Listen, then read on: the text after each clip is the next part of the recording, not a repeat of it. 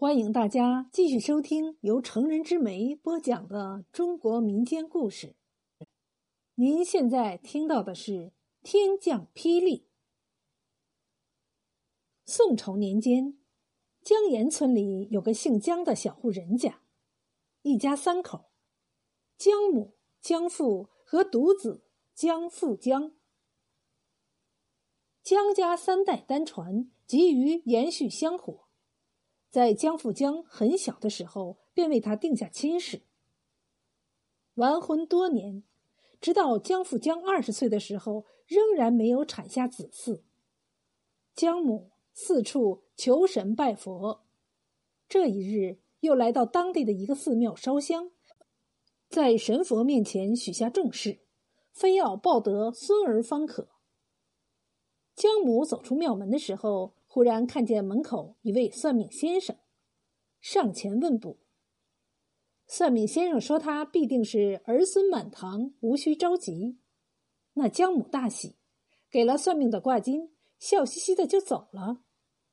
刚走两步，忽然晴天霹雳，身旁的一株大树轰然着火，霎时烧死了大树。众香客受惊，远远望着，窃窃私语。都说定是雷公发威，这是做给那些不孝子孙看的。谁敢违拗父母，定会遭到雷劈而死。当晚吃饭的时候，江母面对全家四口人，将雷劈大树的事说了。儿子江富江和儿媳妇阿莲在旁吓的是面无人色。又过了三个月，阿莲的肚子仍然没有怀上胎儿。江母心急，又在家中神龛前叩拜。忽然邻居传来吵嚷声，那邻居里住的姓彭的母子二人，彭三木和彭母。彭三木好赌，本来有老婆孩子，赌得败光家产，最后将孩子、老婆都卖了。此时彭母刚被不孝子打了，正在院子里嚎哭。庞母一边哭。一边大声的对天祷告：“老天爷呀，睁开眼看看吧，让雷公把我那不孝的败家子儿劈死吧！”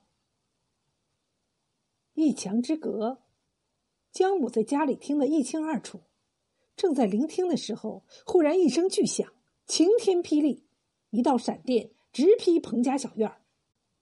恰好落在院里闲坐的彭三木头上，一声惨叫过后，彭三木变成黑炭，倒在地上，气绝身亡。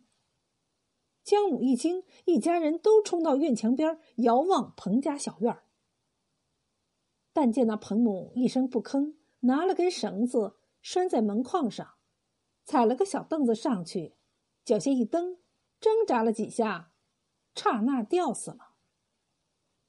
江家人目睹了彭家的悲剧，皆震撼的难以置信。当晚，江父江母将儿子叫去训话，要他考虑纳妾一事。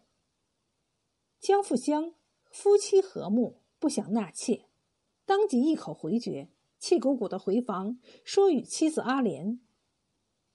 阿莲久不生育，自认理亏，当下也不敢多言。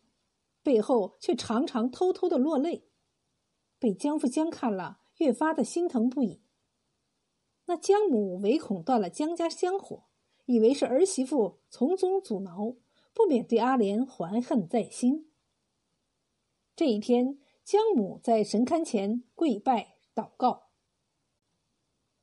雷公雷母，求求你们劈死我那不孝的儿媳妇吧！”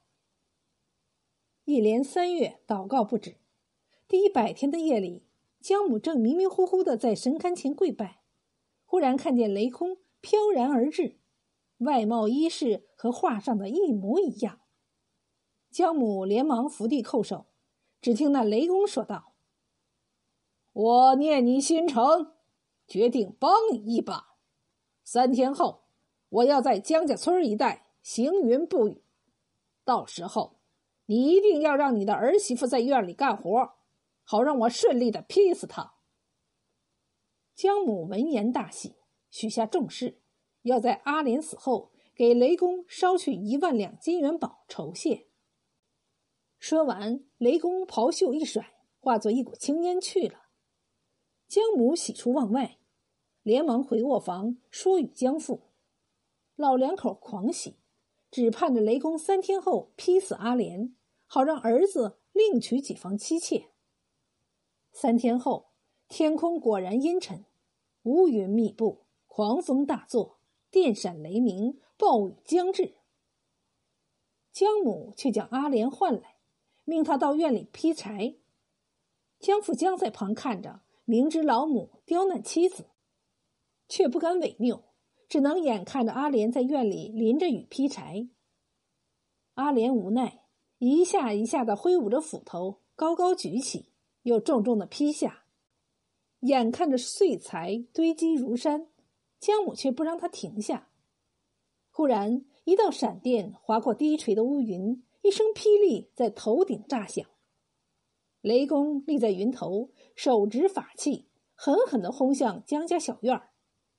那雷公在云头咬牙切齿，直冲阿莲乱轰。奇怪的是，阿莲手中斧头时时高举，经常会将霹雳驱邪，歪向一边，难以轰准。雷公一急，猛然间高高抡圆手臂，发力猛轰，不料脚下一个不稳，轰向了江家院里的一株大树。只听咔嚓一声巨响，树干。从中劈开，裂成两半雷公一惊，云头不稳，一脚踏空，一头栽落下去，直坠树顶而去。只听轰隆一声，雷公恰好落在了树缝里面，卡在里面动弹不得。雷公想要驾云飞起时，却发现法力尽失，活活的被夹在树上，连声嚎叫，痛苦难耐。姜家人都跑到院里，惊讶的仰望树顶，不知所措。乡邻们也闻声跑来，惊慌的伏地跪拜，一时间都束手无策。阿莲目睹这一切，不禁震撼莫名，当下连忙将斧头别在腰间，手脚并用，顺着树干爬到树顶。他抡动斧头，将树枝砍掉一些，将树干砍得松动。这才将雷公从中救出。雷公落地，满脸伤痕，狠狠的瞪了眼姜母，吓得姜母跪地求饶：“都怪我许了重愿，求雷公劈死儿媳妇，害得雷公遭难，民妇罪该万死。”雷公挥挥手，让众村民起身。忽见一朵祥云飘来，上立雷母。飘落院中，雷公连忙上前搀扶。雷母严肃的对众村民说道：“姜母心狠手辣，竟然求雷公劈死儿媳。雷公见利忘义，都应受到惩戒。”说完，伸手向姜母额前一点，姜母额头出现了一点黑痣，慢慢扩散。整个脸仿佛被烟熏火燎似的，又疼又黑。姜母霎时倒地哭喊，疼痛难忍。雷母拽起雷公，踩上祥云，倏然飘向天空，飞往天际去了。姜母黑脸疼痛月余，渐渐不疼，最后在眉心留下一个黑痣，每次照镜都能看见。时刻提醒他不要妄动杀念。阿莲时时心怀善念，经常行善积德。